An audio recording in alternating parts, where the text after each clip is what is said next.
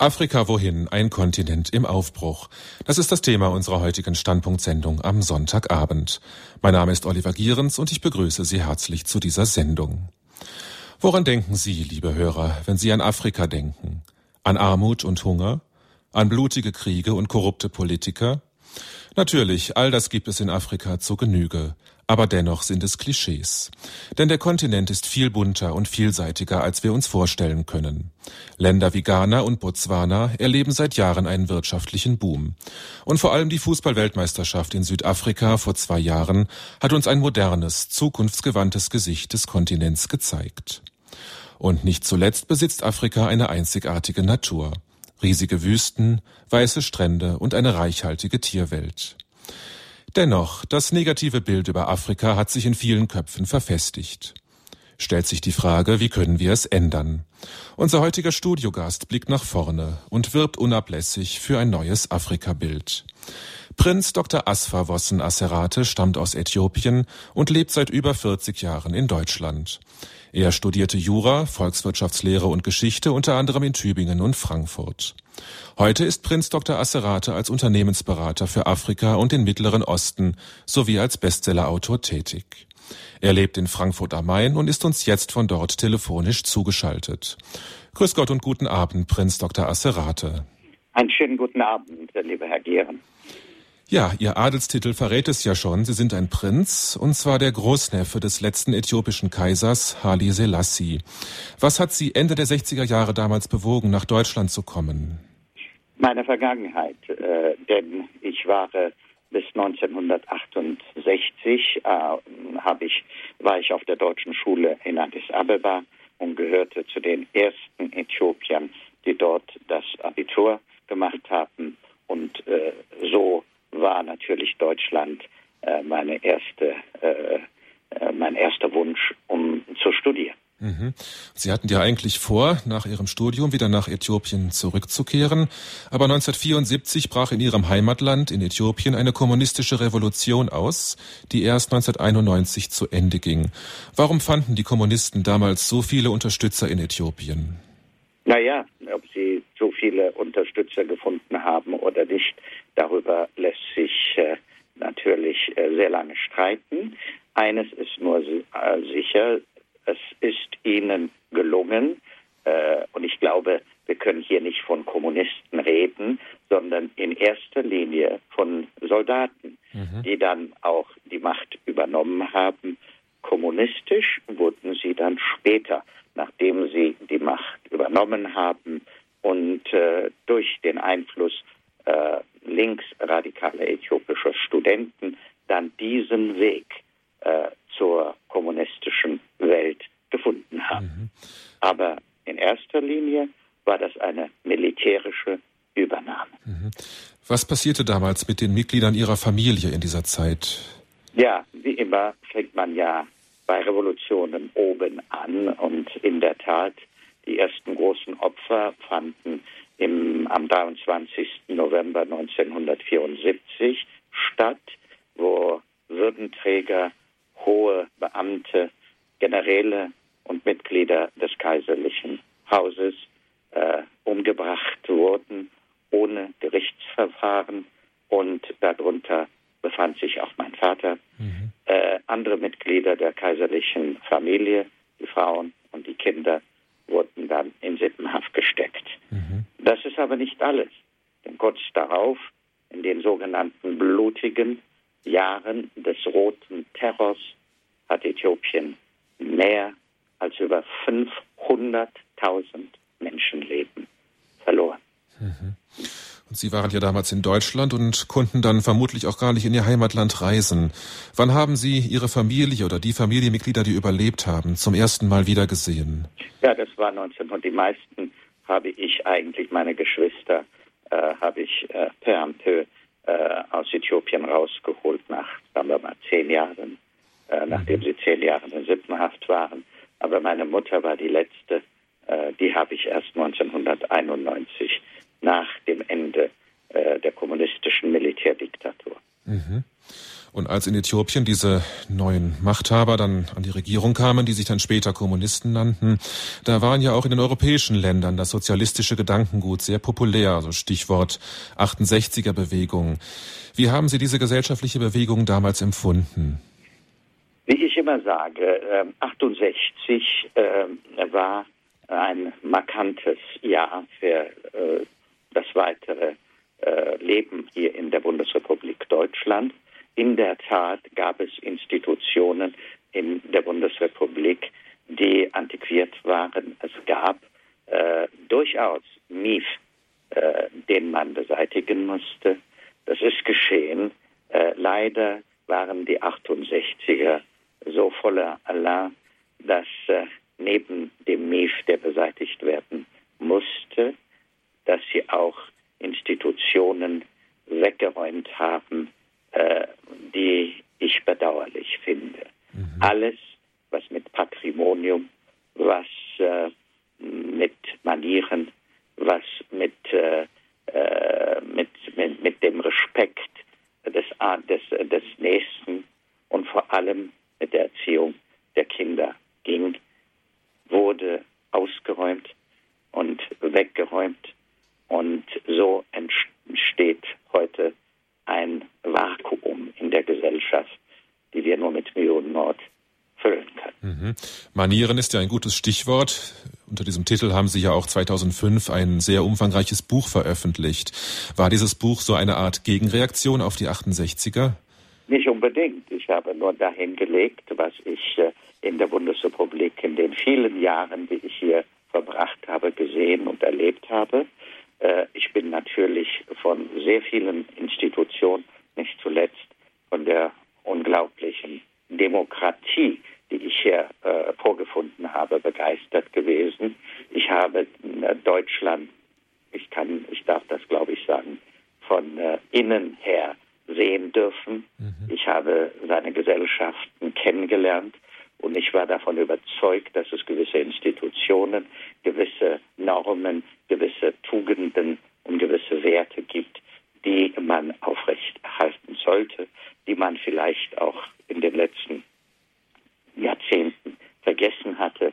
Und dieses Buch war nichts anderes als äh, eine Aufforderung gegenüber meinen deutschen Mitbürgern, diese äh, Errungenschaften der deutschen Geschichte die wichtigsten äh, Errungenschaften nicht zu vergessen, die Fundamente der deutschen christlich-jüdischen Gedankengutes nicht zu vergessen und äh, einfach äh, mal sich zu äh, orientieren an ihren Werten und an ihren Tugenden, die weit über die Grenzen hinaus äh, appliziert werden. Ja. Schauen wir nochmal auf Ihr Heimatland Äthiopien. Nach der Volkszählung von 2007, die man mit gewisser Vorsicht genießen muss, sind rund 60 Prozent der Äthiopier Christen, wobei die meisten einer Konfession angehören, die hier in Europa doch weitgehend unbekannt ist. Sie sind äthiopisch-orthodox. Können Sie uns bitte kurz erklären, was diese Konfession ausmacht?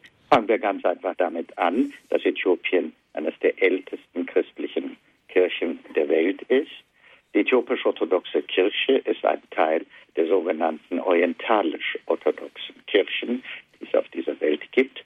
Zu dieser Gemeinschaft gehören erstens mal die koptisch-orthodoxe Kirche von Ägypten, die syrisch-orthodoxe Kirche, die syro-malabarische Kirche äh, aus Indien, auch manchmal Tomana genannt, dann die älteste christliche Kirche überhaupt, äh, das ist die armenisch-orthodoxe Kirche und die äthiopisch-orthodoxe Kirche. Mhm. Was unterscheidet uns von Rom?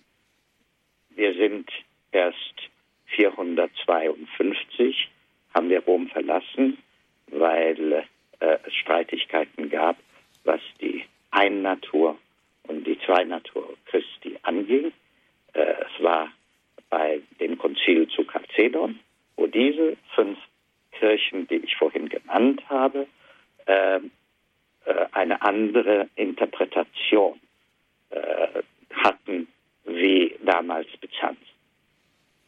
Mhm. Ich bin davon überzeugt aber, dass wir auch schon damals dasselbe meinten und nur ein sprachliches Missverständnis dazu geführt hat, okay. dass diese fünf äh, Kirchen so früh die universale apostolische Kirche Gottes auf dieser Erden verlassen mussten. Das heißt, Ihre Hoffnung ist, dass es da auch in absehbarer Zeit wieder eine Annäherung oder eine Vereinigung geben könnte. Auf jeden Fall, denn äh, wenn es mich etwas schmerzt, dann ist es wirklich die von Menschenhand äh, durchgeführte Teilung der einzigen und wahren Kirche Christi aufwerten. Mhm. Sie engagieren sich ja seit vielen Jahren nicht nur für Äthiopien, sondern für ganz Afrika. Was tun Sie alles, um das Bild Afrikas in Europa populärer zu machen? Vor allem versuche ich, meinen deutschen Mitbürgern in erster Linie, aber auch Europa, äh, davon zu überzeugen, dass das, was heute afrikanisch sein mag, was heute als Afrikapolitik gilt, sehr leicht und zwar von morgen zur Europapolitik sein könnte. Äh, ich bin davon überzeugt, dass diese beiden Kontinente ein gemeinsames Schicksal haben. Wir vergessen manchmal, dass es wahre 16 Kilometer sind, die uns voneinander trennen. Und wir müssen heute verstehen, dass Afrika ein Teil unserer Zukunft ist was heute in Afrika passiert, wird morgen automatisch etwas für Europa bedeuten.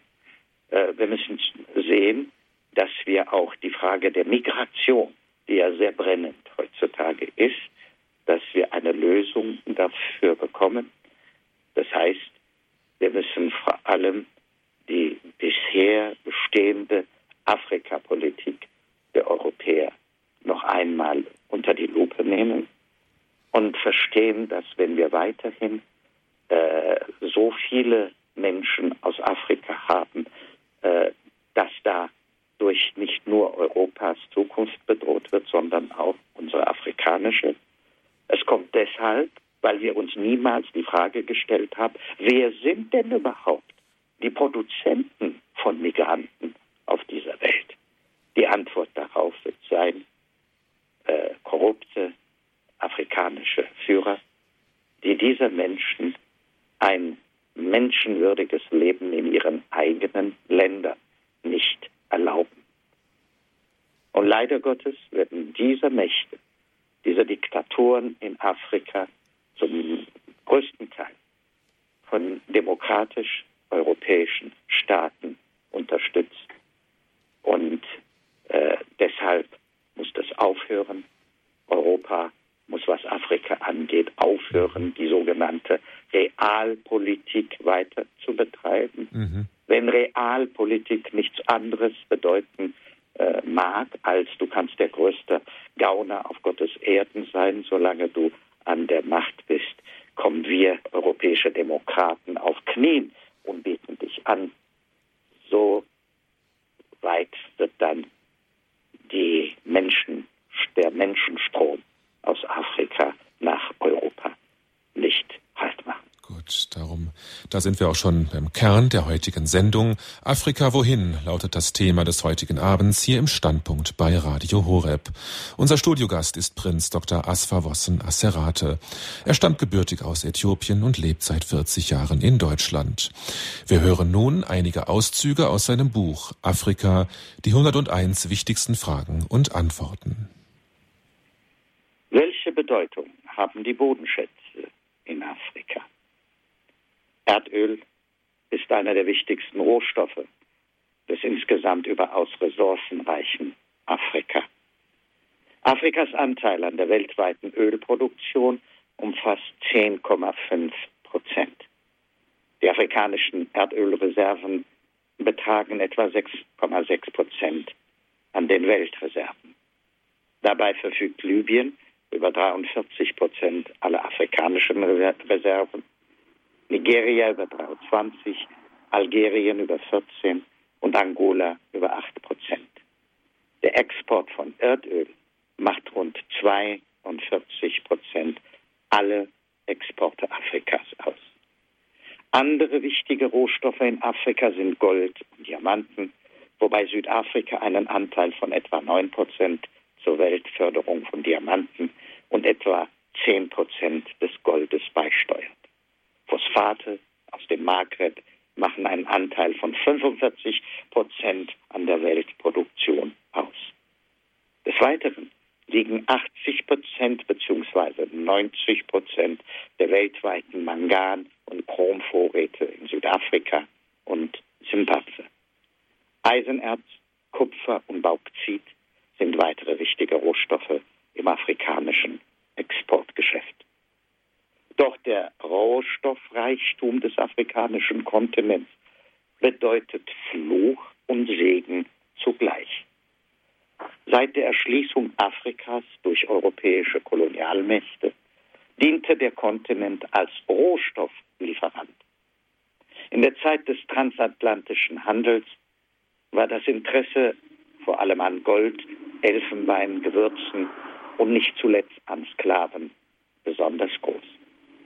Im Austausch dafür wurden meist bereits verarbeitete Produkte wie Waffen und Alkohol eingeführt. Die Kolonialmächte bauten die Infrastruktur Afrikas nach ihren eigenen exportorientierten Bedürfnissen auf. Siedlungsbau sowie Ziele und Streckenverlauf des Schienenverkehrs orientierten sich zumeist an den Bergbauzentren und den riesigen Monokulturplantagen des Kontinents. Kaffee, Kakao, Kautschuk, was noch bis heute nachzuverfolgen sind. Die Abhängigkeit der afrikanischen Staaten von ihrer überwiegend rohstoffbasierten Exportwirtschaft birgt enorme Gefahren. Zum einen sind die entsprechenden Weltmarktpreise starken Schwankungen unterworfen. Zum anderen erwächst Afrika aus dieser Präferenz für den Export von Rohstoffen ein gravierendes Entwicklungsproblem.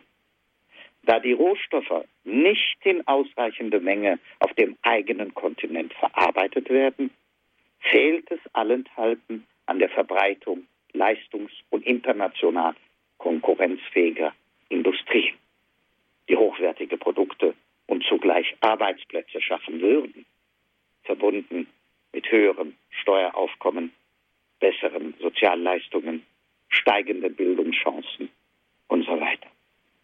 Tatsächlich hat sich dieses für die Entwicklung des Kontinents unvorteilhafte Wirtschaftsverhalten seit der Kolonialzeit kaum verändert.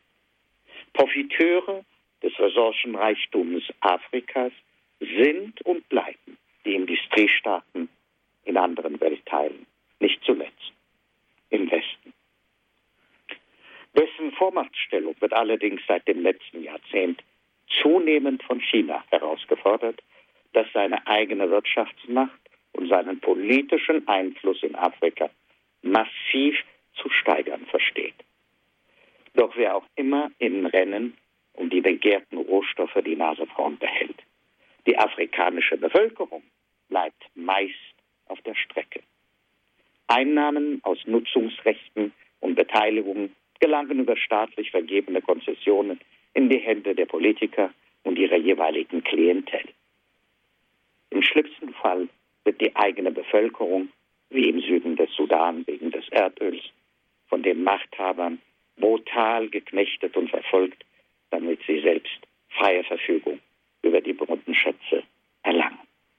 Auch an manchen funkelnden Diamanten, welche die Abendroben der Industriegesellschaften schmücken, klebt Blut. Ja, sogenannte Blutdiamanten sind geradezu sprichwörtlich und zu einem technischen Begriff geworden, mit dem man solche Edelsteine bezeichnet, aus deren Erlösen kriegerische Konflikte in Afrika finanziert werden. Charles Taylor, Bürgerkriegsgeneral, nachmaliger liberalischer Präsident und inzwischen Angeklagter vor dem Internationalen Strafgerichtshof in Den Haag, nutzte beispielsweise die Erträge aus Eisenerz, Gold und Diamantenhandel Liberias, um damit seine Truppen zu finanzieren und sich im Bürgerkrieg an die Macht zu bringen bzw. dort zu halten, während im Land bittere Not und Entbehrung herrschten. Nun, welchen Einfluss hat China auf die afrikanische Wirtschaft? China ist der neue Star im Ensemble der Großmächte. In den 90er Jahren steigerte sich das Handelsvolumen zwischen Afrika und China um fast 700 Prozent. Im neuen Jahrtausend hält dieser Trend an. China ist damit nach den USA und Frankreich zum drittgrößten Handelspartner Afrikas aufgestiegen und hat Großbritannien, ehemalige Kolonialmacht, längst hinter sich gelassen. 25 Prozent der Ölexporte aus dem Sudan und Angola gehen mittlerweile nach Fernost. Darin ist auch das zentrale Motiv der chinesischen wirtschaftlichen Expansion auf dem afrikanischen Kontinent zu erkennen. Neben dem Streben nach wirtschaftlicher Dominanz geht es vor allem um die Sicherung der Rohstoffe. Chinas Ölimporte aus Afrika machen rund ein Drittel aller chinesischen Ölimporte aus und insgesamt macht Öl rund drei Viertel aller Werte aus, die China aus Afrika importiert.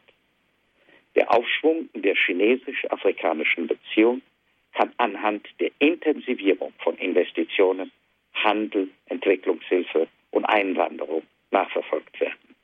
Praktisch bedeutet dies, dass China seinen Zugang zu den Ressourcen in Afrika sichern und seine Wirtschaftsinteressen in nahezu allen Wirtschaftsbereichen durchsetzen will. Neben dem Import von afrikanischen Produkten wird auch sehr auf den Export chinesischer Artikel und deren Absatz auf dem afrikanischen Markt geachtet. Gefahren dieser Praxis für die afrikanische Wirtschaft lassen sich beispielsweise im Bausektor beobachten. Chinesische Bauunternehmen wurden meist in zwischenzeitlichen Projekten eingesetzt und trugen so zur erheblichen Verbesserung der afrikanischen Infrastruktur bei. Jedoch führte die Ansiedlung chinesischer Bauunternehmen bereits zur Verdrängung lokaler afrikanischer Bauunternehmen. Hält dieser Trend an, kann er zur Stagnation des Know-how-Transfers führen und die afrikanische Bevölkerung vor Ort vom Arbeitsmarkt in diesem Gewebe, Gewerbe ausschließen. Diese Sorge ist in der Tat berechtigt, da China zunehmend den Einsatz eigener Wanderarbeiter auf Baustellen in Afrika propagiert, sodass ein positiver Effekt der chinesischen Investitionen auf den afrikanischen Arbeitsmarkt ausbleibt. Bei der Etablierung in anderen Wirtschaftsbranchen gehen zumeist chinesische Staatskonzerne den ersten Schritt, um so den Weg für Privatunternehmen und Investoren zu ebnen. Dies ist meist mit riesigen Direktinvestitionen verbunden. Zudem pumpt die chinesische Regierung gewaltige Summen an Entwicklungshilfe nach Afrika, wobei die Grenzen zum Wirtschaftskredit fließend sind.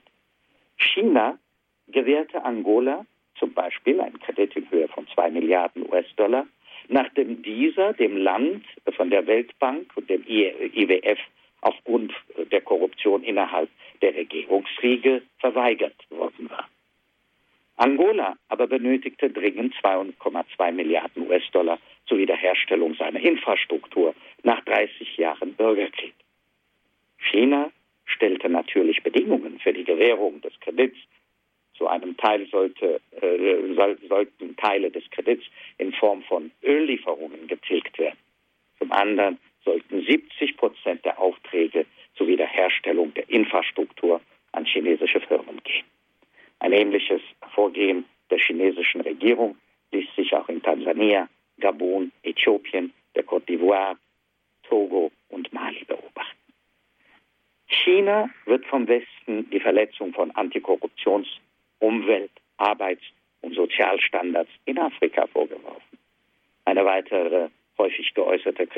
shouted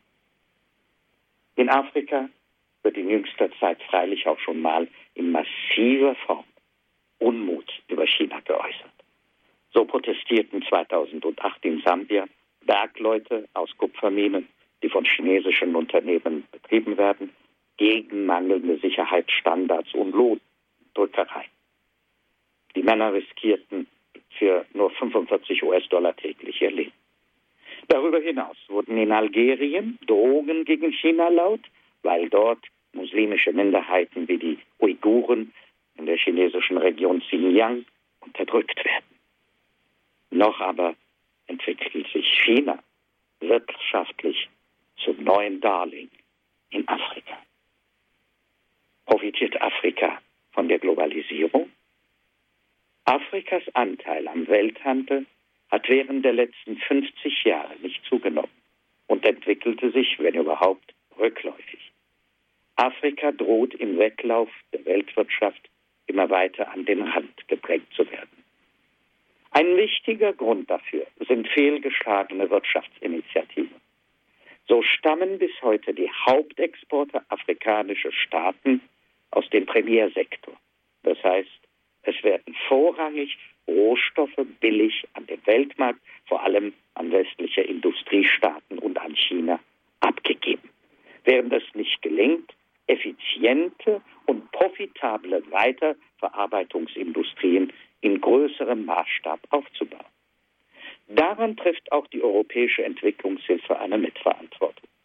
Die Eckpunkte der Lomé-Abkommen wie die Einrichtung eines Fonds zur Stabilisierung der Exporterlöse bei Erntebußen, Einbußen oder sinkenden Weltmarktpreisen für Rohstoffe waren kein Ansporn für die afrikanischen Partnerländer, ihren Exporthandel zu diversifizieren. So ist Afrika zwar einer der reichsten Kontinente, was seine Ressourcen betrifft, doch zugleich der wirtschaftlich ärmste. Das Nord-Süd-Gefälle nimmt im Zuge der Globalisierung bislang noch weiter zu. Während beispielsweise die Telekommunikationsbranche weltweit boomt, gehört der Kongo, der Hauptexporteur von Koltan, des insbesondere für den Mobilfunk unverzichtbaren Minerals, zu den ärmsten Ländern Afrikas. Afrikanische Staaten versuchen durch regionale Zusammenschlüsse ihre ökonomischen Möglichkeiten zu bündeln und im Wege von Kooperationen der Globalisierung entgegenzuwirken. Insgesamt gibt es rund 200 solcher Organisationen. Darüber hinaus wird es wichtig sein, zum Schutz der Identität eigene Traditionen und kulturelle Errungenschaften zu pflegen, so wie man es beispielsweise in Indien mit Ayurveda getan hat, das nach gerade zu einem kulturellen Exportartikel geworden ist. Doch der Schutz des kulturellen Wissens allein reicht nicht aus. Fachwissen in allen Sparten, wie beispielsweise der Ingenieurskunst und den Heilberufen, ist in Afrika gefragt. Da aber leidet Afrika unter dem schon häufiger beschriebenen Phänomen des Brain Drain. Akademiker und Facharbeiter verlassen zumeist aus wirtschaftlichen oder politischen Gründen den Kontinent und suchen im Zuge der Globalisierung vermehrt in den westlichen Industriestaaten ihr Glück. Das führt zu solch absurden Tatsachen wie jener, dass es allein in der englischen Stadt Manchester mehr malawische Ärzte gibt als in ganz Malawi. Erfolge im Zuge der beginnenden Globalisierung haben Länder wie Botswana, Mauritius, Lesotho und Swasiland zu verzeichnen, die immerhin mit einem deutlichen Anstieg des Bruttoinlandsproduktes in den letzten Jahrzehnten aufwarten können. Darüber hinaus haben selbstverständlich Vertreter der politischen Oligarchien Afrikas an der Globalisierung verdient, indem sie öffentliche Gelder inklusive Entwicklungshilfe veruntreuten und damit international investierten und spekulierten. Andere verfügen über Eigentumsrechte an Rohstoffquellen und verscherben die auf dem Weltmarkt dringend benötigten Ressourcen, deren Erträge in ihre Tasche wandern. Auch sie haben natürlich ein lebhaftes Interesse am Fortgang der Globalisierung. Wie nun die ohnehin vielfach geschwächten afrikanischen Staaten mangels gesunder Ökonomie oder infolge von Korruption, schlimmstenfalls infolge von militärischen Konflikten, die ohnehin nur mit Mühe, wenn überhaupt ihren Pflichten als Souveräne nachkommen und nur elementare Daseinsvorsorge für ihre Bürger zu leisten vermögen, im Globalisierungsprozess standhalten, scheint völlig unklar. Es steht zu befürchten, dass sie weder, weder die ökonomischen noch die sozialen und damit letztlich auch nicht die der Kultur drohenden Gefahren der Globalisierung von ihren Bürgern fernhalten können. So wird Afrika seine Ressourcen, die Leistungsträger der Gesellschaft und im schlimmsten Fall seine ethnischen Identitäten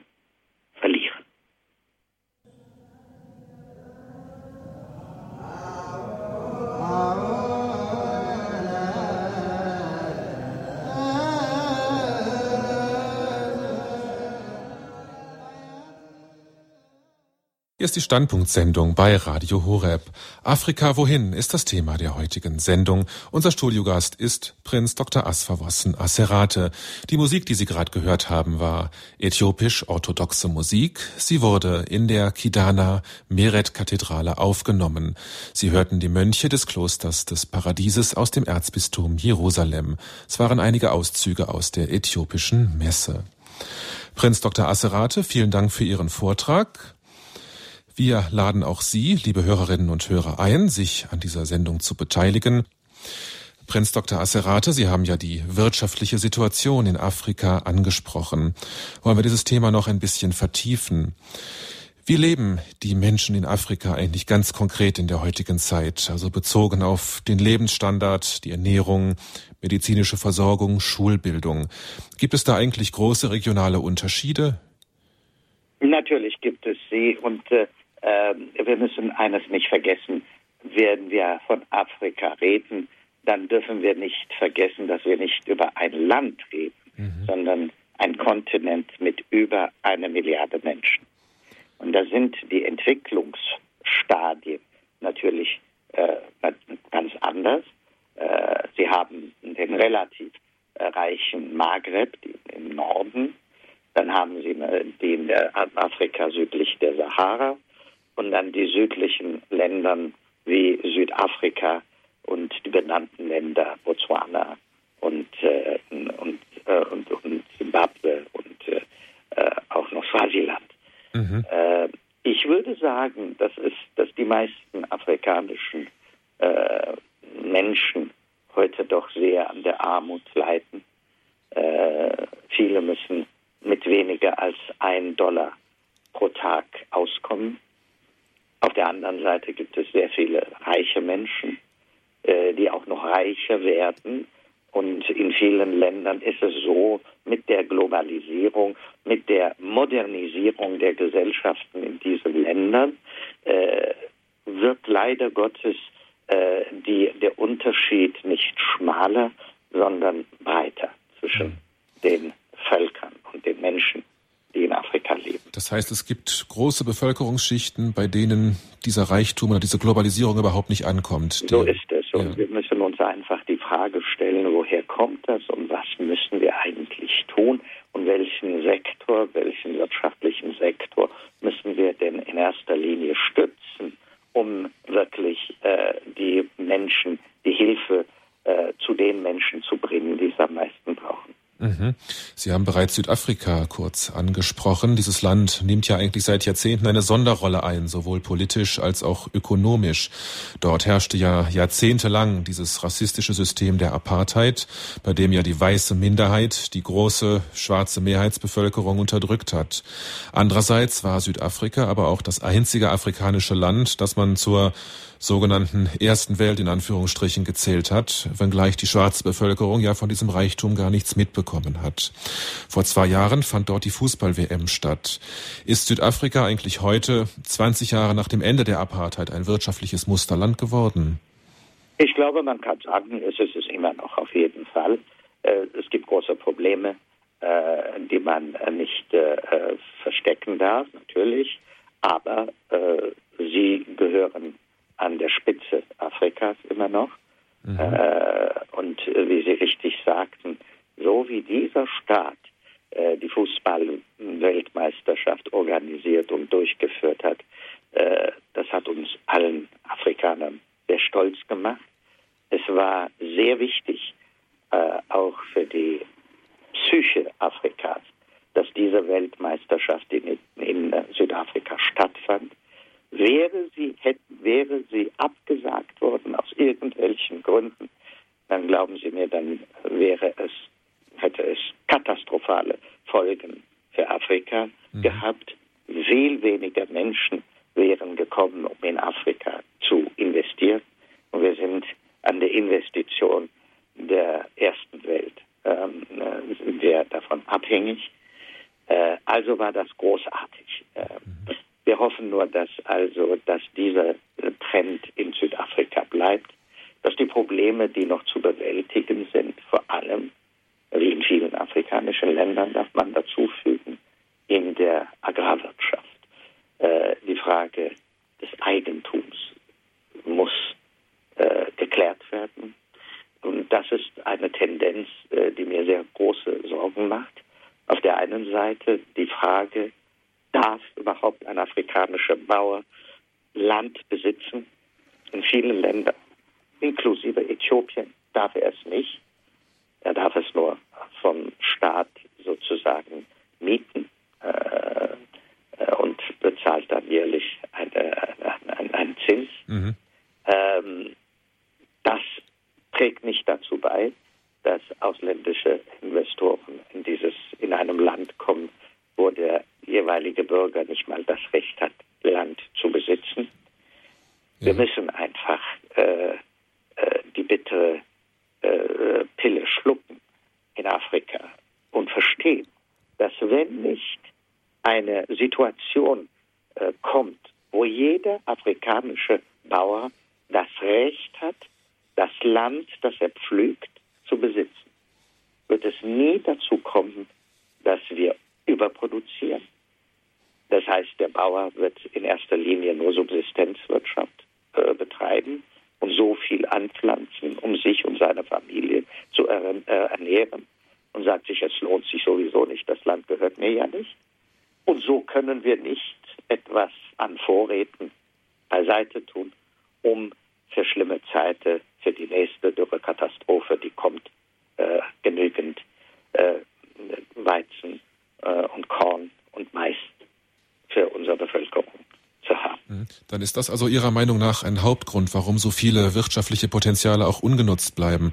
Sie haben ja mal in einem anderen Interview darauf hingewiesen, dass beispielsweise in Äthiopien nur gerade 22 Prozent der landwirtschaftlichen Nutzfläche überhaupt kultiviert werden. Ja. Ist das, kommt das auch durch diese ungleichmäßige Landverteilung zustande? Bislang ja. Und äh, die Regierung in Äthiopien übrigens versucht, dieses Defizit dahingehend zu lösen, indem sie natürlich jetzt äh, ausländischen äh, Firmen China, aus Saudi-Arabien und Indien die Möglichkeit zu geben, äh, unglaubliche äh, Landesteile äh, mit modernen äh, äh, Agrarmitteln zu bebauen.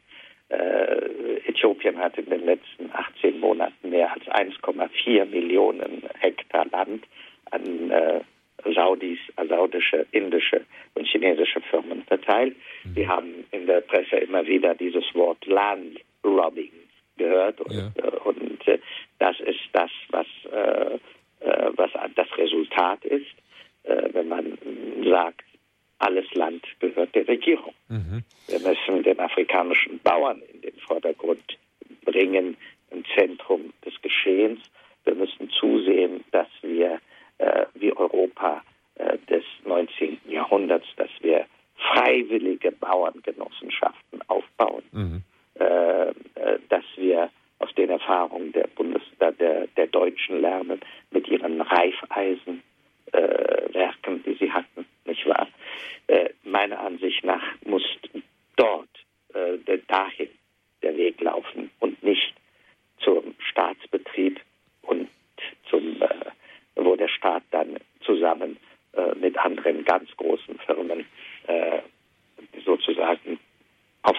Regie-Landwirtschaft betreibt. Okay. Wollen wir das Thema gleich noch weiter vertiefen? Wir haben eine erste Hörerin in der Leitung. Frau Fechler aus Ankum darf ich begrüßen. Guten Abend. Guten Abend, Herr Giering.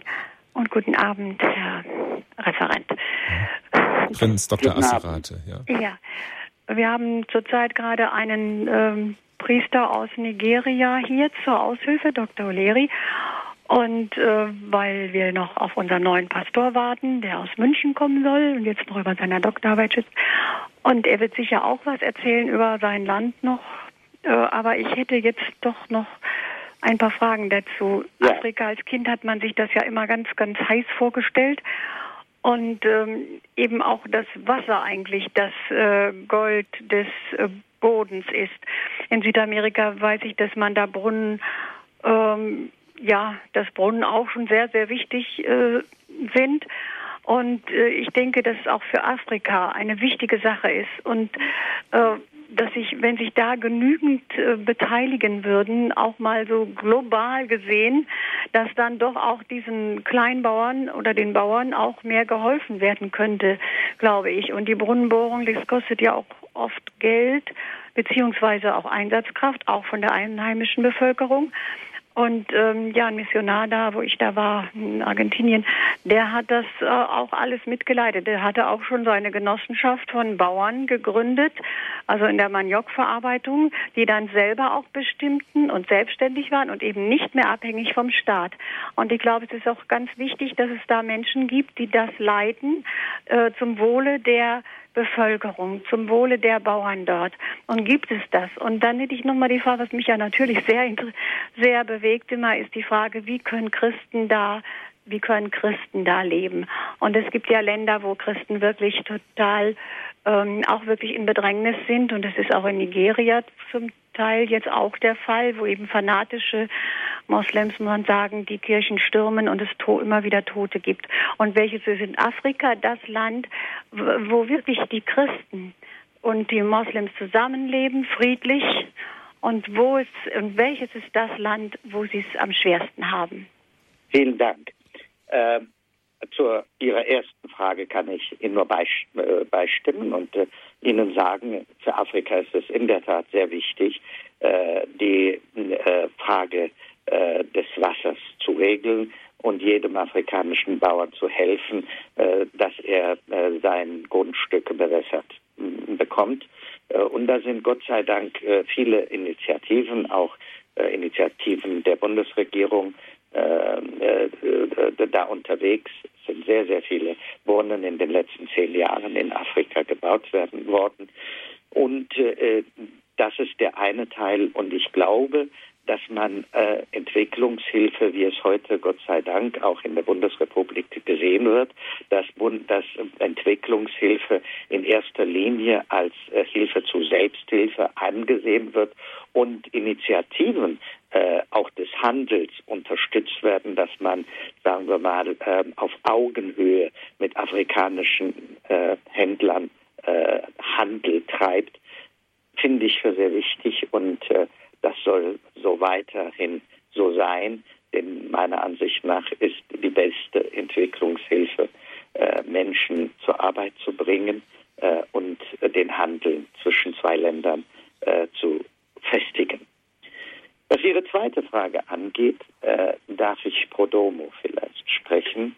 Ich komme aus einem Land, äh, in dem seit mehr als 1600 Jahren die drei abrahamitischen Religionen existieren und in friedlicher Koexistenz zusammenleben, und zwar Äthiopien. Viele von Ihnen werden wissen, und ich habe es ja vorhin auch gesagt, dass Äthiopien zu den ältesten christlichen Länder der Welt gehört. Was Sie vielleicht nicht wissen werden, ist die Tatsache, dass Äthiopien auch eines, also dass äh, die älteste islamische Gemeinde außerhalb Mekkas und Medinas sein eigen nennt. Äthiopien ist das einzige Land der Welt, wo der Islam nicht mit Feuer und Schwert gekommen ist, sondern wo er schon seit 615 nach Christi existiert. Denn Äthiopien Äthiopien war das Land, das die ersten muslimischen Flüchtlinge aufnahm. Dafür wurde Äthiopien vom Propheten Mohammed gesegnet und es bestand sehr lange die Diktion, dass kein gläubiger Muslim den Heiligen Krieg über Äthiopien erklären durfte. Lasst die Äthiopier allein, steht es im Hadith, im zweitwichtigsten Buch des Islam, denn sie haben uns Gutes getan. Das hat Jahrzehnte geklappt. Leider haben sich die Nachfolger des Propheten sich nicht an dieses Prophetenwort gehalten und haben uns viele Jahre mit Krieg überzogen. Aber ich darf Ihnen sagen, dass seit über 500 Jahren, um genau zu sein, seit 1541 kein religiöser Krieg in Äthiopien ausgebrochen ist und dass da Muslims, Juden und Christen in friedlicher in friedlicher äh, Absicht miteinander leben, in Brüderlichkeit und Schwesterlichkeit. Also man könnte Äthiopien als Beispiel nehmen äh, für die anderen afrikanischen Länder. Und ich hoffe, dass das auch aufgenommen wird. Der Dialog zwischen diesen beiden großen Weltreligionen äh, ist äh, sehr wichtig und wird die Zukunft Afrikas entscheiden. Vielen Dank, Frau Fechler, für Ihren Anruf. Ähm, Prinz Dr. Asserate dann gleich die Frage hinterher, was macht denn Äthiopien besser als die anderen Länder, dass es da so gut klappt mit dem Zusammenleben zwischen Christen und Moslems? Erstens die Tatsache, dass die meisten äthiopischen Moslems eigentlich Sufis sind und zu den, äh, äh, zu den wirklich äh, fortschrittlich ist vielleicht nicht das richtige Wort, aber ähm, zu den äh, Muslims gehören, die ähm, äh, größere Bereitschaft gegenüber äh, zu, zum Dialog zeigen. Mhm.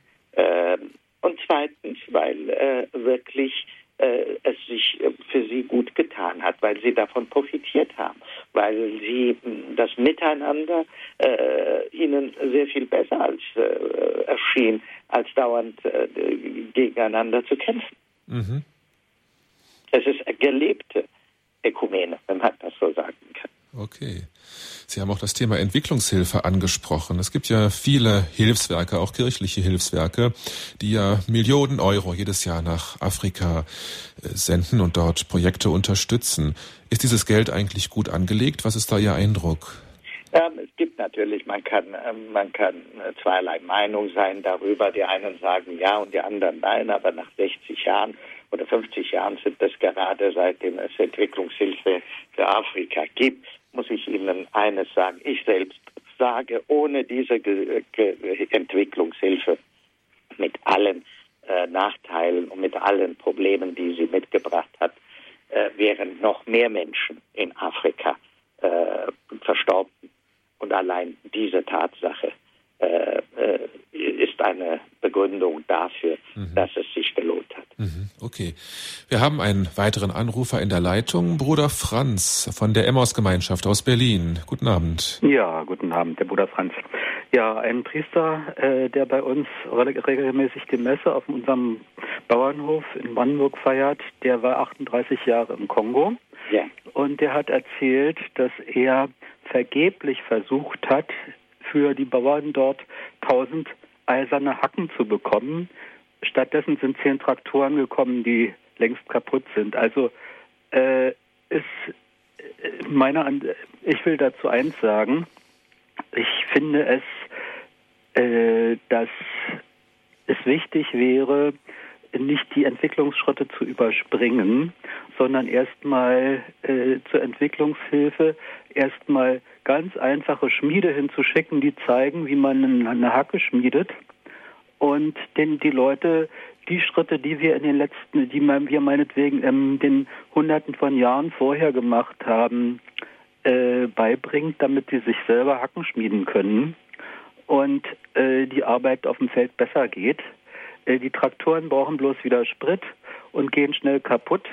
auch was die elektrischen Pumpen angeht, habe ich immer wieder gehört, dass die Pumpen, äh, dass die Einheimischen äh, die Dichtungen nicht reparieren können und äh, die dann bald kaputt sind und die Brunnen äh, wieder versanden. Ja, also das Problem ist meiner Ansicht nach, dass die Entwicklungshilfe nach meinem Ermessen, und da frage ich Sie natürlich, was Sie darüber denken, ganz, ganz woanders ansetzen sollte, äh, nämlich äh, ganz, ganz bodenständige Handwerker hinzuschicken, die hier sozusagen das, was man im ersten Lehrjahr lernt oder in den drei Lehrjahren, äh, den Handwerker dort auszubilden, die einfache Schmiedearbeiten machen können, äh, nicht denen beizubringen, irgendwie Traktoren zu reparieren. Äh, das ist dann erst der, der übernächste Schritt. Ja, also das ist meine Meinung. Äh, natürlich kann man damit jetzt nicht äh, diese äh, das, was Sie vorhin ansprachen, an an Bruttosozialprodukt steigern, wenn die Leute weiter mit der Hacke arbeiten. Auf der anderen Seite, was CO2-Ausstoß angeht und was der, äh, die Frucht unserer Industrialisierung ist, das sehen wir ja. Ja. Also ich äh, bin da manchmal etwas skeptisch, wenn wir auf der ganzen Erde äh, die Menge von Kraftfahrzeugen hätten wie in, in Deutschland, dann wäre unsere Atmosphäre längst kaputt. Ja, also. ja. Sie haben natürlich recht und äh, ich will, äh, ich stimme Ihnen zu, wenn es darum geht, äh, in Afrika äh, den, das Handwerk wieder zu unterstützen. Das brauchen wir dringend. Äh, es gibt auch Afri äh, Handwerkskünste, äh, die in Afrika aussterben, was eigentlich nicht im Sinne des Erfinders ist. nur Pater, unser Problem liegt darin, dass wir ja in vieler Hinsicht gezwungen sind, ein Teil dieser globalisierten Welt zu sein. Äh, es gibt gewisse Momente, wo die Globalisierung ist so weit fortgeschritten, dass sie uns nicht erlaubt, einen anderen Weg zu gehen. Äh, nehmen Sie zum Beispiel das Telefonieren. Äh, Sie äh, haben natürlich recht. Man würde heute sagen, die Afrikaner sollen zuerst mal ein Telefon haben mit Wählscheibe. Äh, aber ich glaube, sie finden heute kaum einen einzigen Haushalt in, in, den meisten afrikanischen Ländern, wo so ein Telefon zu finden ist. Nein, das meine ich jetzt nicht. Nein. Also ich meine jetzt, ich meine jetzt wirklich, das geht äh, um diese Dinge wie es Telefonieren. Das ist ja, äh, dass die Leute dann ein Handy haben, ja. zumal man dann keine Kupferleitungen braucht. So ja? ist es. Das, das ist ja, ich. Das Und ist Sie, ja, werden, Sie werden wissen, dass wir zurzeit etwas mehr als 550 Millionen Handys in Afrika haben und fast alles findet mit dem Handy heutzutage ja. statt. Das ist Dafür, die das, Aber mir geht es um die um die Handwerken, ja. um die normalen Handwerksberufe und vor allen Dingen um die bäuerliche Wirtschaft. Ja, und man, äh, man müsste vielleicht schauen Sie mal, vielleicht könnte man ja sagen, äh, lasst uns zum Beispiel äh, die Pferdewirtschaft in Afrika zuerst mal bringen, in, die, in vielen bäuerlichen Betrieben, die das nicht kennen. Das ist ja sehr interessant. Der Pflug, der Pflug als Institution ist eigentlich, soweit ich informiert bin, nur im, im Osten Afrikas, vor allem in Äthiopien, äh, bekannt. In den meisten afrikanischen Ländern hat man die Hacke benutzt, nicht wahr, um Landwirtschaft zu betreiben. Und da könnte man doch dieses schon da anfangen, indem man eine Pferdewirtschaft vielleicht dort einführt und denen auch mal zeigt, wie man mit, äh, mit, äh, mit, mit, mit, guten, hand, äh, handwerklich perfekten äh, Pflügen äh, und eine Kuh oder ein, ein, ein Pferd äh, oder ein Esel auch so das, ähm, das Feld beackern kann. das kann man teilweise machen. Aber um, das, äh, um die gesamte und die immer größer werdende Bevölkerung zu ernähren, brauchen wir auch eine, eine, eine, äh, äh eine Industrialisierung der, äh, der Agrarwirtschaft. Und da müsste man sich überlegen, ob man vielleicht Traktoren äh, zur Verfügung stellt, die mit Biogas laufen oder mit Dampf oder so verschiedene andere Möglichkeiten. Auf jeden Fall sich mal Gedanken macht, wie man mit äh, modernen Energieanlagen äh, die Landwirtschaft in Afrika ähm, auf Vordermann bringt. Okay, lassen wir es so stehen. Vielen Dank, Bruder Franz, für Ihren Anruf. Afrika wohin? Das ist das Thema der heutigen Standpunktsendung und wir hören jetzt noch einige Ausschnitte aus der äthiopisch-orthodoxen Messe.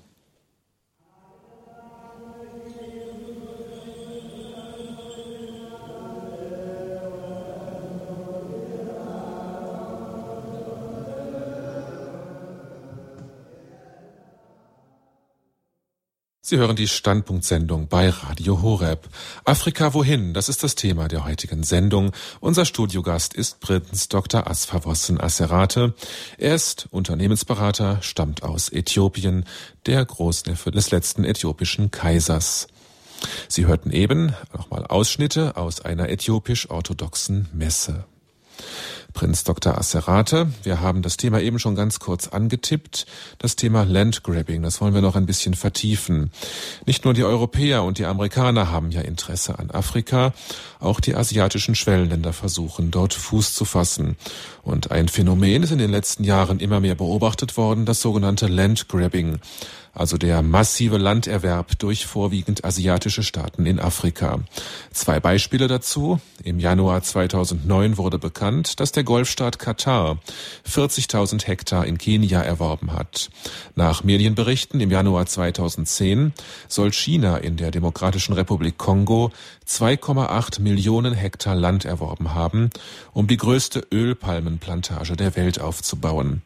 Welches Interesse haben die asiatischen Staaten an so großen Landbesitzungen in Afrika? In erster Linie natürlich äh, den Vorrat in ihren eigenen Ländern zu sichern, sodass zum Beispiel im Falle Äthiopiens nicht Teff angebaut wird von den ausländischen Investoren, sondern Reis, äh, eine Getreidesorte, das die Äthiopier nicht kennen. Das mhm. heißt, alles, was dort äh, angebaut wird, ist für den Export bestimmt. Äh, glauben Sie mir, äh, ich hätte absolut nichts dagegen, wenn man sagen würde, wir werden in Zukunft die Ernährung der jeweiligen afrikanischen Länder sichern, indem wir massiv in die Landwirtschaften angreifen und, äh, und dort ähm, äh, auch mit modernen Mitteln äh, die Ernährung dieser Bevölkerung sichern, indem wir all das, was die Bevölkerung dort braucht, sozusagen kultivieren. Das mhm. ist, wie ich gesagt habe, nicht der Fall, sondern all diese Produkte sind einzig und allein äh, dafür da, dass es exportiert wird und äh, dass die Regier jeweiligen Regierungen äh, ausländische Währungen dafür. Wie schätzen Sie die Vor- und Nachteile ein? Fachleute argumentieren, dass dieses Landgrabbing die landwirtschaftliche Entwicklung in den afrikanischen Ländern durchaus fördern würde, dass es ausländisches Kapital ins Land bringen würde und auch der Bevölkerung dann letztlich zugute käme. Und andere bestreiten das und sagen, die eben, wie Sie schon sagten, dass diese äh, Güter nur für den Export bestimmt sind und dass die lokale Bevölkerung deswegen auch davon gar nicht profitieren würde und auch gewachsene Naturräume dadurch zerstört würden. Sehen Sie eher Vor- oder eher Nachteile? Ich sehe leider Gottes eher Nachteile. Es wäre grandios, wenn man diesen ausländischen Investoren ins Land bringen würde und denen bitten würde, mit den jeweiligen Bauern äh, äh, Kontrakte äh, zu unterscheiden und also Verträge zu unterzeichnen und denen zu sagen, hör mal zu, du baust für mich, ich nehme dir das alles ab, äh, so dieses und jenes und ich kaufe es von dir. Äh, und dann könnte man dann zusehen, dass die jeweiligen äh, freiwillig zustande gekommenen Bauerngenossenschaften, dass sie dann diese, äh, diese Verträge unterschreiben.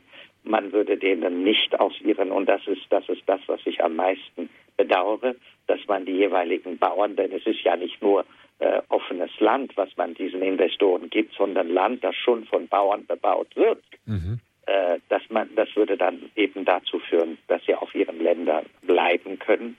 Äh, man könnte sie dann auch dadurch erziehen, indem man ihnen erzählt, äh, dass sie nicht nur Monokulturen, sondern jedes Jahr was Neues ähm, äh, anpflanzen sollen.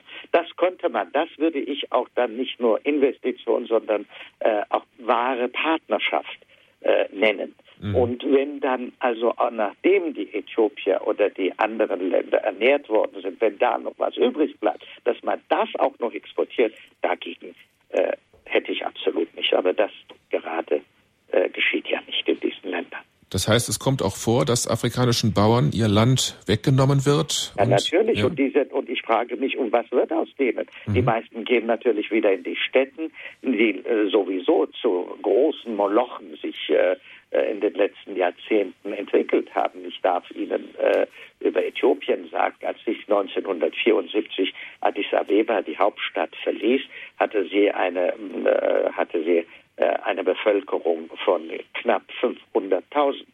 Heute weiß man es nicht richtig, aber man schätzt, dass äh, fünf, zwischen fünf und sechs Millionen Menschen in der Hauptstadt Addis Abeba leben. Das mhm. ist natürlich wieder Landflucht, ein, mhm. ein anderes großes afrikanisches Problem. Aber die Städte sind wahrscheinlich gar nicht in der Lage, diese große Menschenmenge Natürlich, überhaupt aufzunehmen. Sie sind nicht ne? in der Lage, und äh, die Menschen aufzunehmen.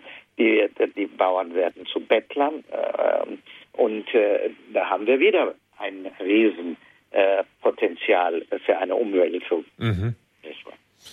Sie haben eben schon angesprochen, dass ja auch China massiv in Afrika eingreift. Wollen wir es noch mal ein bisschen vertiefen? Sind diese Interventionen Chinas eigentlich äh, eher wirtschaftlicher oder eher politischer Natur? Nein, politisch würde ich es nicht sagen. Es mhm. ist in allererster Linie wirtschaftlicher Natur. Ich darf Ihnen vielleicht in Zahlen ein, etwas erzählen. Ähm, Im Jahr 2011 betrug die Gesamtinvestition der Europäer, der Amerikaner, der Japaner und der Weltbank knapp 44 Milliarden Dollar. Mhm. In derselben Zeit hat die Volksrepublik China 124 Milliarden Dollar in Afrika investiert. Und das ist richtig. Die Chinesen kaufen alles auf, was nicht nied- und nagelfest ist. Das ist richtig. Aber wenn Sie das von der afrikanischen Sicht sehen, ich frage Sie, wieso kam es denn dazu? Wo waren denn die, Äthiopen, die Europäer all diese Jahre? Wieso haben sie auf uns nicht gehört, als wir sie auf Knien in den letzten Jahren gebeten haben, kommen Sie und investieren Sie in Afrika? Mhm. Keiner hat das getan. Und das müssen wir auch bedenken. Die Chinesen sind gekommen und vielleicht man, muss man auch fairerweise sagen, Natürlich kommen die Chinesen nicht nur als Entwicklungshelfer. Natürlich wollen sie in Afrika auch Geld verdienen. Natürlich wollen sie damit auch ihre eigene Wirtschaft äh, forcieren. Und sie brauchen Afrikas Bodenschätze. Das ist uns alles klar. Aber sie sind bereit, mit Afrika in Geschäft zu gehen. Seit 35 Jahren versuche ich mittelständische Unternehmen nach Afrika zu bringen. Und das Erste, was ich höre, äh, ist natürlich, du bist ja nicht mal imstande, äh, den Totalausfall äh, zu garantieren, wenn ich nach Afrika komme. Und in der Tat ist es so, dass von 55 afrikanischen Ländern haben hier in der Bundesrepublik Deutschland keine Dutzend Ländern ein Anrecht auf eine äh, Hermesversicherung, also auf eine Staatsgarantie. Und da sollte man sich mal überlegen, ob das in Zukunft anders wird dass man gerade die mittelständischen äh, Unternehmen in Deutschland geradezu mit Initiativen unterstützt, dass sie nach Afrika kommen und in Afrika investieren. Bislang ist es nur nicht geschehen. Und so würde China zu dem größten Investor, wie ich es vorhin gesagt habe, in dem ganzen afrikanischen Kontinent. Das heißt, China hat nur die Lücke gefüllt, die die Europäer eigentlich hinterlassen haben. Absolut. Ja? Mhm. Ganz genau so ist es. Viele Ob das gut ist oder nicht, das werden wir natürlich sehen. Ja. Aber fairerweise, ich habe auch noch eines vergessen, in den letzten zehn Jahren haben, sind auch über 15.000 chinesische Ärzte nach Afrika gekommen, um äh, uns äh, im Kampf gegen AIDS und, äh, und noch andere äh, Krankheiten, die unser Volk dezimieren, zu, zu helfen. Mhm.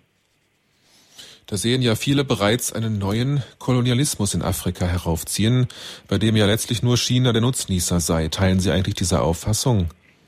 Wir wissen wirklich noch nicht. Dafür sind die Erfahrungen noch nicht äh, so lang, äh, dass man fragt, ob das, ob Chinas Engagement in Afrika ein Segen äh, oder nicht ist. Äh, ich kann nur sagen, es könnte zum Segen werden, wenn die Chinesen dann auch realisieren, äh, dass äh, es nicht geht, dass man nur äh, die Bodenschätze in Afrika ausbeutet, sondern dass man äh, in Afrika auch äh, eine, äh, eine, große Verantwortung hat, um die Bevölkerung auszubilden und äh, die Infrastrukturen zusammen mit der Bevölkerung zu entwickeln, dabei Hilfestellung zu leisten. Mhm. Liebe Hörer, ich lade auch Sie ein, weiter anzurufen und sich in die Diskussion mit einzubringen. Die Leitungen sind weiter für Sie geschaltet. Wir wollen jetzt nochmal auf die politische Situation in Afrika schauen. Die hat sich ja auch in den letzten Jahren noch sehr markant verändert. Eigentlich sind ja schon seit Jahrzehnten die politischen Verhältnisse in Afrika immer wieder im Umbruch. Und zwei Beispiele aus jüngster Zeit sind Tunesien und Ägypten. Dort wurden die Diktatoren Ben Ali und Hosni Mubarak vom Volk gestürzt. In beiden Ländern sind jetzt islamistische Parteien an der Macht. Sind eigentlich die radikalen Muslime die tatsächlichen Nutznießer dieser Revolutionen? Äh, nach außen hin mag es so aussehen. Äh, und äh, wir müssen uns natürlich auch da die Frage stellen, was haben wir falsch gemacht und wieso geht die Bevölkerung diesen Weg? Äh, scheinbar müssen sie ja von der Mehrheit der jeweiligen Bevölkerung gewählt worden sein. Es kann sein, dass diese Bevölkerungsmehrheit sie wünscht. Ich nehme an, sie haben sie gewählt aus dem ganz einfachen Grunde, weil die Führer dieser beiden zwei Staaten, die Sie genannt haben, jahrzehntelang natürlich die Lieblingskinder des Westens waren. Mhm. Und dadurch natürlich äh, äh, der Westen sich wieder einmal in einer schlimmen Art und Weise äh, dort äh, aus der schlechtesten Seite gezeigt hat. Das ist das, was ich vorhin mit Realpolitik gemeint habe. Äh, beide, sowohl Mubarak als auch äh, Ali aus Tunesien, äh, waren die engsten Vertrauten des Westens und hätschelte, gehätschelte Kinder des Westens.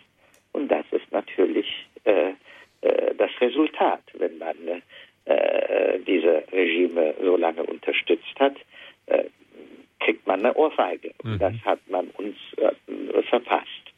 Ich kann mir vorstellen, dass gerade die radikalen Islamisten genau in diese Kerbe schlagen, dass sie eine sehr starke anti-westliche Propaganda haben und dass das beim Volk jetzt gerade gut ankommt. Natürlich. Und mhm. der Westen muss da jetzt endlich aufstehen und sagen, es tut mir sehr leid, ich werde in Zukunft niemals Regime unterstützen, die nicht die Unterstützung ihrer eigenen Völker haben. Mhm. Dieser Satz muss mal irgendwann mal fallen. Mhm. Und vor allem könnte sich auch der Westen zurückziehen und sagen, auch gegenüber meinem eigenen Volk, meinem steuerzahlenden Volk, kann ich es nicht, äh, kann ich äh, nicht mehr zumuten und kann ich mir nicht mehr erlauben, afrikanische Gewaltherrscher zu unterstützen, weil mein Volk es nicht will, dass seine Steuergelder dazu gehen, um diese Institutionen in Afrika zu unterstützen. Mhm. Dieser Satz muss irgendwann mal fallen.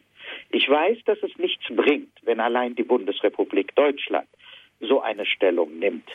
Äh, deshalb plädiere ich schon seit vielen Jahren für eine gemeinsame europäische Afrikapolitik. Denn stellen Sie sich mal vor, die Bundesregierung würde sagen, mit dem und jedem Land würde ich keine diplomatischen Beziehungen mehr haben, weil es korrupt ist, weil es seine eigenen Völker unterstützt, äh, äh, unterdrückt. Dann kann ich Ihnen Brief und Siegel geben, dass am nächsten Tag die, Franz die französische Regierung geht und gerade mit diesem Land das beste Geschäft seines Lebens tun wird. Mhm. Also um das zu vermeiden, wäre es großartig, wenn die Europäer jetzt endlich eine gemeinsame Afrikapolitik entwerfen und es auch einhalten würden. Okay. Es gibt ja in diesen Ländern auch durchaus gemäßigte demokratische Parteien. Haben die eigentlich dieser islamistischen Propaganda gar nichts entgegenzusetzen? Haben die kein überzeugendes Konzept? Natürlich haben sie das. Mhm. Es ist die Frage, inwiefern gerade diese Elemente, Sie stellen eine sehr gute Frage, von äh, dem Westen unterstützt, von westlichen Demokratien unterstützt werden. Mhm. Und das fehlt, das fehlt, diese Unterstützung. Diese Unterstützung nehme ich mal an. Mhm. Ansonsten werden sie ja woanders und nicht da, wo sie jetzt sind.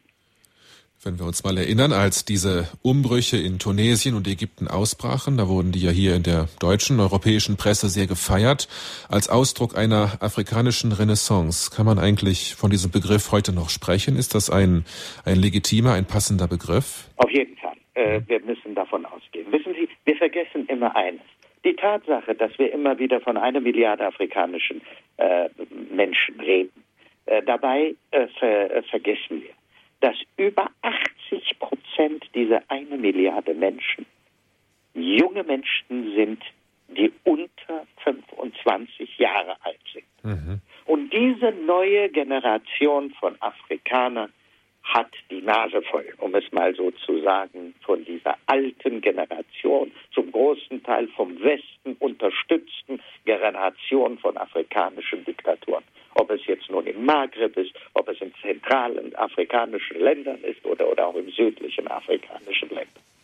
Und die ist nicht mehr gewillt, äh, Menschen zu folgen, die einzig und allein, weil sie die äh, enge Kontakte zum Westen haben, äh, dass, äh, und sie die Lieblingskinder aus was für Gründen auch immer des Westens sind.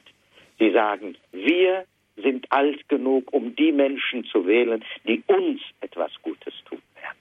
Und das müsste auch äh, das, äh, die Politik des Westens sein, der dann sagt, ich höre auf euch, ich habe eure Nachricht verstanden und ich werde in Zukunft äh, meine Lehren davon ziehen. Mhm. Das heißt, da wächst jetzt eine ganz neue politisch selbstbewusste Generation an, die einfach ihr Schicksal auch selbst in die Hand nehmen will. Genau das ist es. Und mhm. das müssen wir akzeptieren. Ja. Äh, und wir müssen, wir müssen das apprezieren. Äh, ansonsten äh, wären wir sehr dumm. Mhm. Äh, vergessen Sie nicht, dass, äh, was ich vorhin gesagt habe, äh, dass Afrika der nächste Kontinent für Europa ist. und wenn es weiterhin äh, so träge aussieht in Afrika, äh, wird der Tag kommen, wo Sie und ich morgens um 7 Uhr aufstehen werden und im Deutschlandfunk eventuell folgenden Bericht zu hören haben. Soeben erreicht uns die Nachricht aus Gibraltar, dass sieben Millionen Afrikaner auf dem Weg nach Europa sind und die sagen, schmeißt die Atombombe auf uns, wenn ihr wollt. Denn wenn er uns nach Hause schickt, sind wir eh tot, äh, weil wir nichts mehr zu essen haben. Mhm.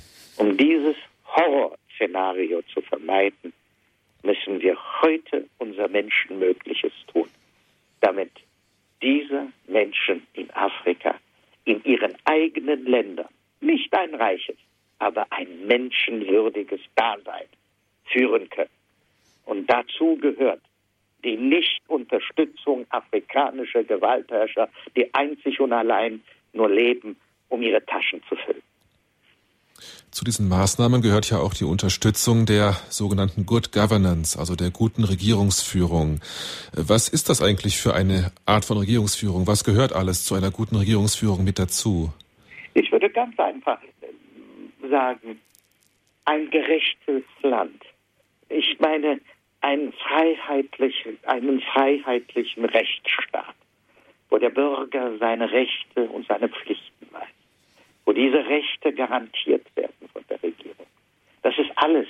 Ich bin ich will nicht so hochtrabende Worte wie eine demokratische äh, Gebilde hören.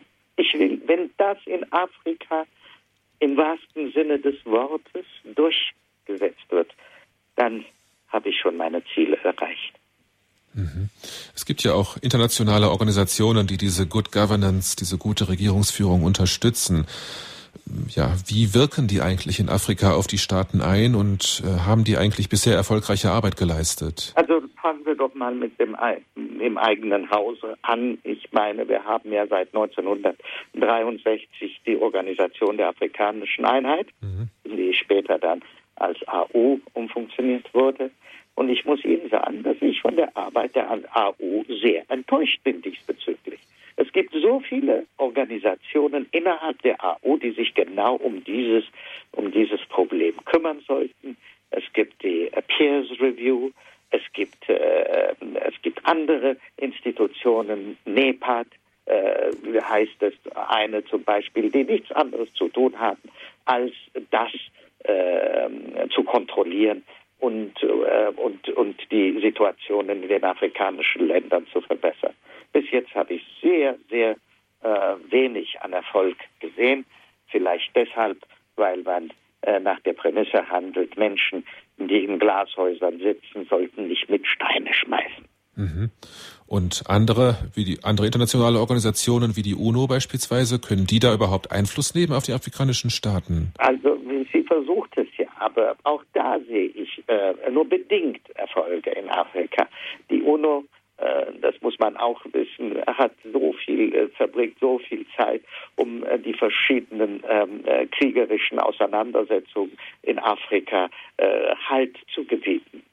Das alleine ist ja schon mal etwas. Mhm.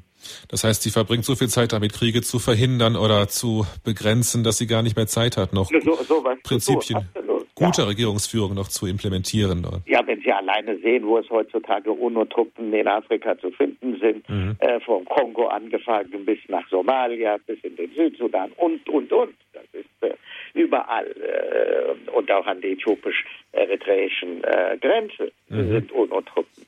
Äh, sodass sie also wirklich mit anderen, viel härteren Problemen konfrontiert sind.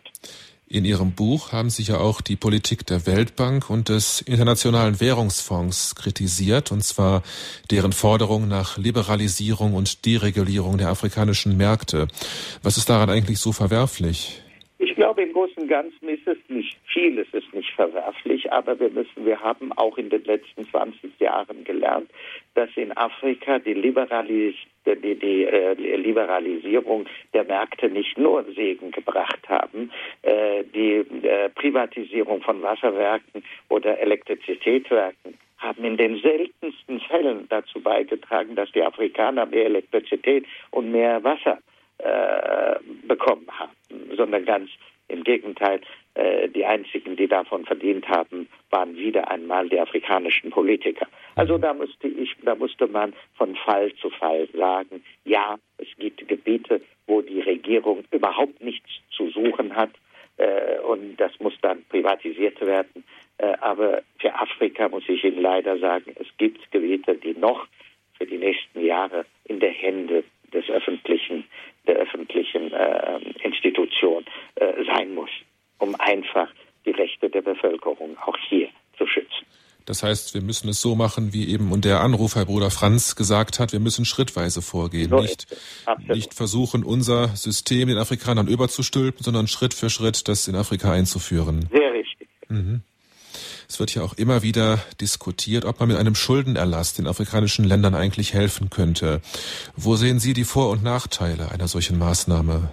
Wenn Schuldenerlass, ja, ich bin sehr dafür, denn es gibt viele afrikanische Länder, die davon leiden und aus diesem Circulus viciosus nicht rauskommen, weil sie nicht mal die Zinsen für diese großen Schulden, die sie auf sich genommen haben, zahlen können.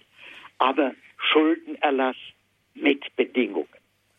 Dafür müssten die jeweiligen afrikanischen Länder versichern, dass gewisse Elemente des äh, zivilisierten Daseins, dazu gehören die Akzeptanz äh, der äh, Menschenrechte, der universalen Menschenrechte, die sie übrigens mit unterschrieben haben, nicht wahr? dass sie in diesen Ländern einfach in Wahrheit auch durchgeführt werden. Mhm. Wenn dieses äh, erfolgt, dann bin ich natürlich für einen Schuldenerlass. Wird das zurzeit so praktiziert, dass man Schuldenerlass an Bedingungen knüpft oder wird der noch bedingungslos erteilt?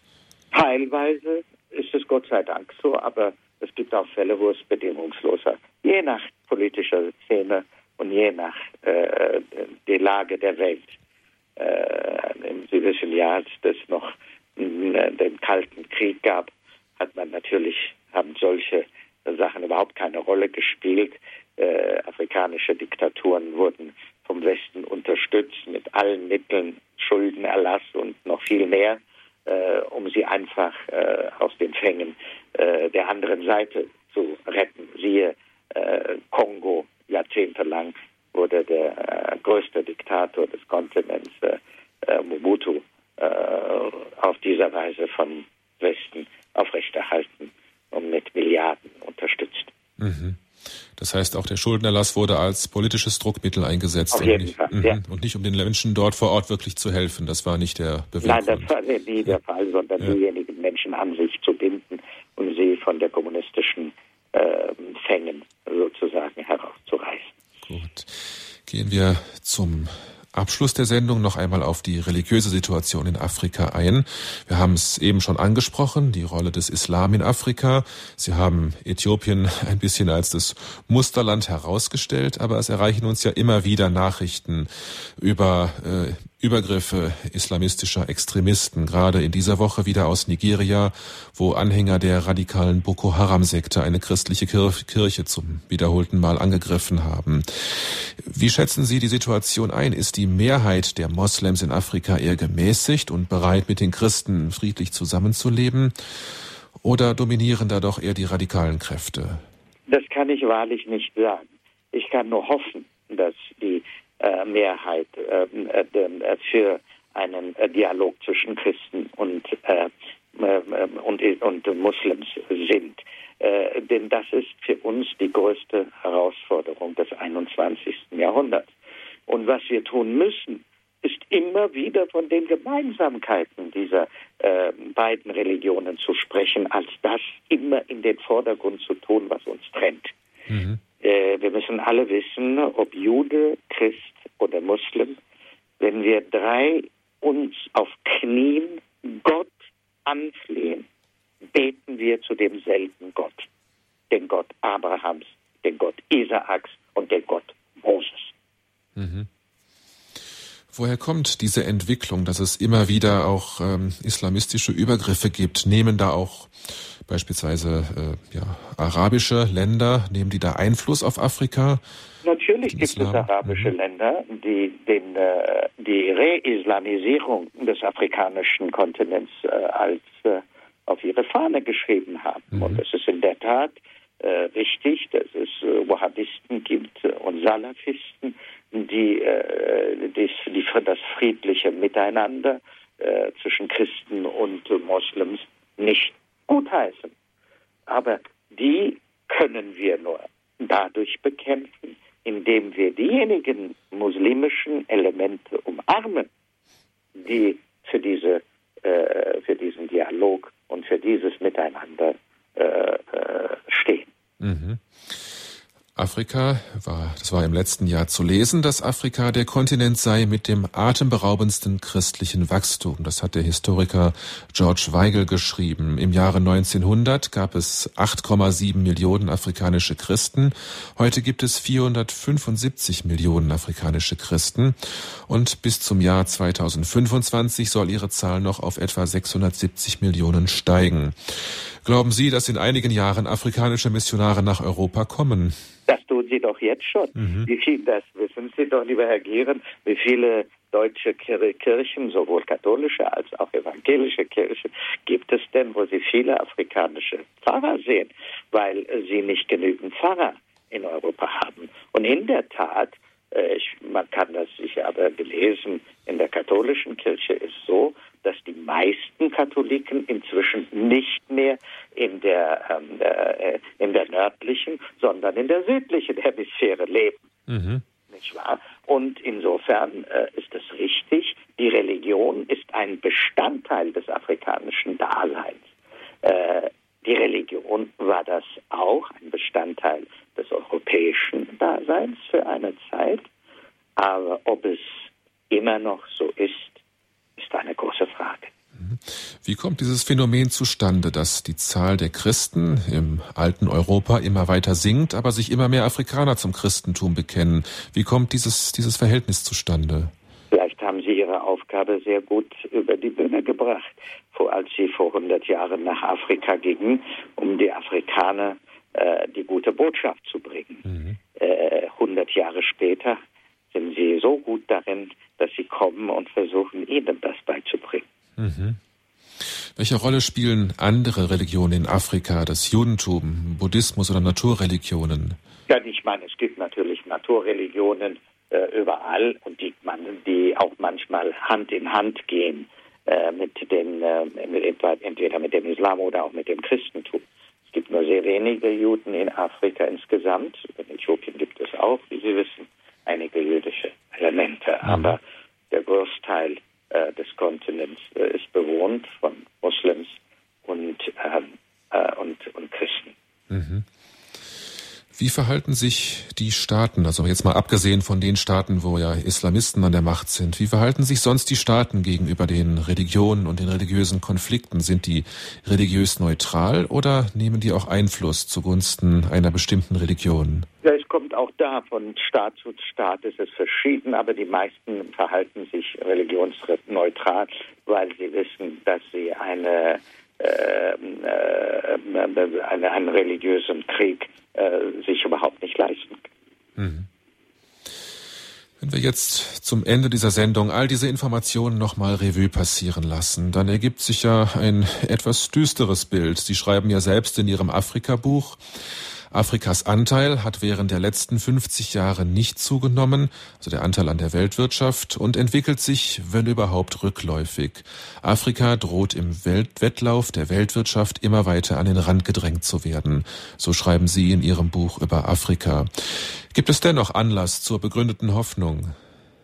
Auf jeden Fall. Die Zahlen aus den letzten Jahren äh, auch nachdem dieses Buch geschrieben worden sind, geben einem sehr große Hoffnung. Afrika hat, hat äh, die Krise, die wirtschaftliche Krise besser überstanden als die Europäer.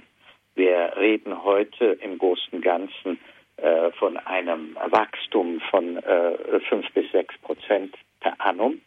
Mhm. Da können einige Europäer, europäische Länder, Länder nur davon träumen.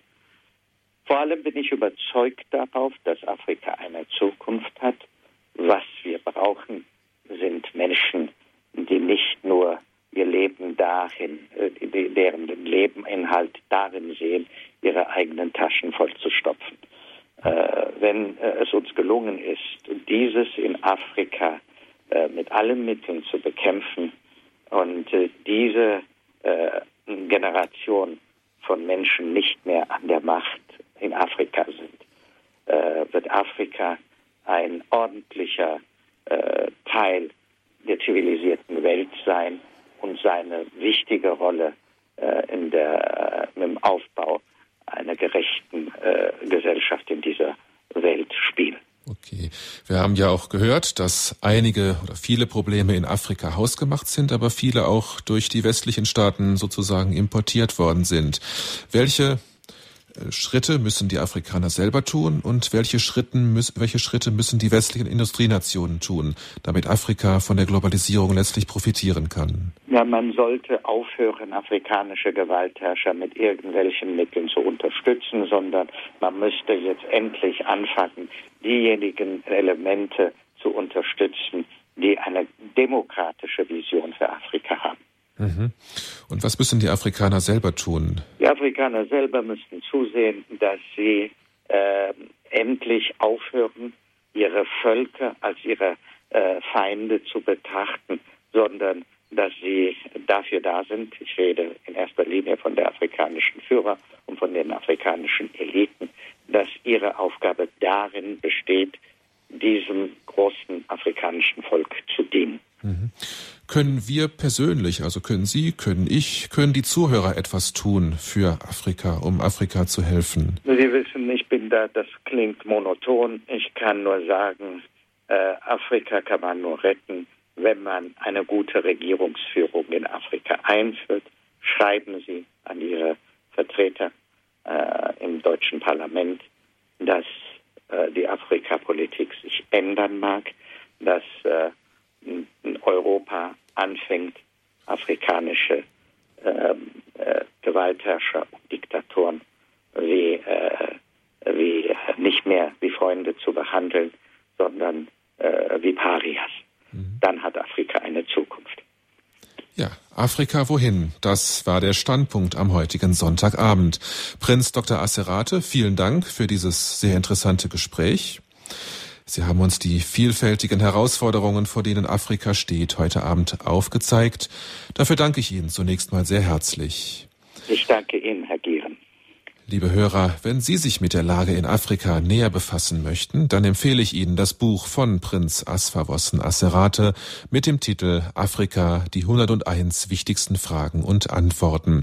Es ist erschienen im CH Beck Verlag und kostet 14,95 Euro. Und ein weiterer interessanter Buchtipp, ebenfalls von unserem heutigen Studiogast. Prinz Dr. Asserate, ich habe es eben schon kurz erwähnt, hat ein preisgekröntes Buch über Manieren geschrieben. Wenn Sie jetzt denken, naja, ich weiß schon, wie man sich benimmt, na, das Buch ist keine Sammlung von Benimmregeln, kein moderner Knicke, sondern eine sehr lesenswerte und amüsant geschriebene Beschreibung der europäischen und speziell der deutschen Lebensart, sozusagen ein Spiegel, der uns vom Autor vorgehalten wird. All diese und weitere Buchtipps von Prinz Dr. Asserate finden Sie im Infofeld zu dieser Sendung. Klicken Sie einfach auf unsere Internetseite www.horeb.org. Dort finden Sie in unserer Programmübersicht neben der Standpunktsendung ein großes i und wenn Sie da draufklicken, klicken, dann öffnet sich dieses Infofeld. Wie immer haben Sie auch die Möglichkeit, einen Mitschnitt dieser Sendung auf CD zu bestellen. Morgen früh ab 9 Uhr ist unser CD-Dienst in Immenstadt wieder für Sie erreichbar. Unter der Rufnummer 08323 9675 120 08323 9675 120. Ab morgen steht Ihnen diese Sendung auch als Podcast auf unserer Homepage zur Verfügung. Vielen Dank, Prinz Dr. Asserate, dass Sie uns heute zur Verfügung standen. Ich wünsche Ihnen für Ihre weitere Arbeit viel Erfolg, alles Gute, Gottes Segen. Vielen Dank, dass Sie heute unser Studiogast waren. Ich danke Ihnen, Herr Gehlen. Ich darf mich von Ihnen verabschieden, wünsche Ihnen einen gesegneten Sonntagabend und eine gute Woche. Auf Wiedersehen sagt Oliver Gierens. Thank you.